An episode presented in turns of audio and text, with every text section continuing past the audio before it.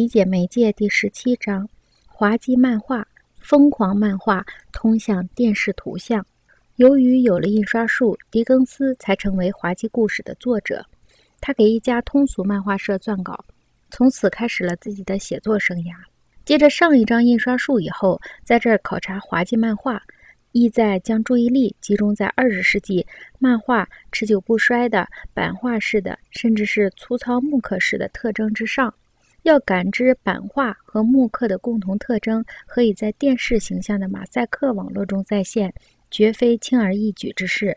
电视对于偏重文字的人是一个非常困难的课题，只能用迂回的办法去研究。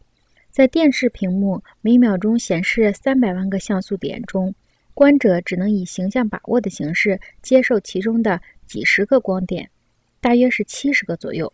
它只能靠这七十个显像点形成图像，由此而构拟的图像和滑稽漫画的形象一样粗糙。